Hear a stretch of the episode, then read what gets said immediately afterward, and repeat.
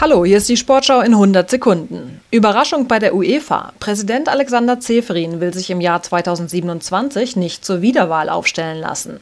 Dabei hat der aktuelle Kongress des Europäischen Fußballverbandes gerade erst durch eine Statutenänderung eine längere Amtszeit möglich gemacht. Zeferin sagt, die Covid-Pandemie, zwei Kriege und die Super League-Revolte im europäischen Fußball hätten ihn müde gemacht.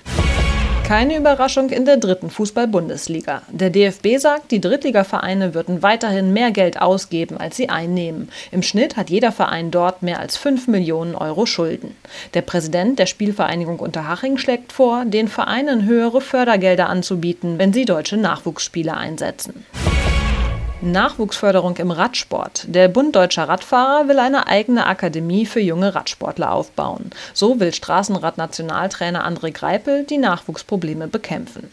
Der Verband hat sich vorgenommen, junge Talente in örtlichen Vereinen zu entdecken und gemeinsam mit Partnern zu fördern. Oft fehle den Radsportlern das passende Umfeld und die Ausstattung. Eiffelturmmedaillen bei Olympia.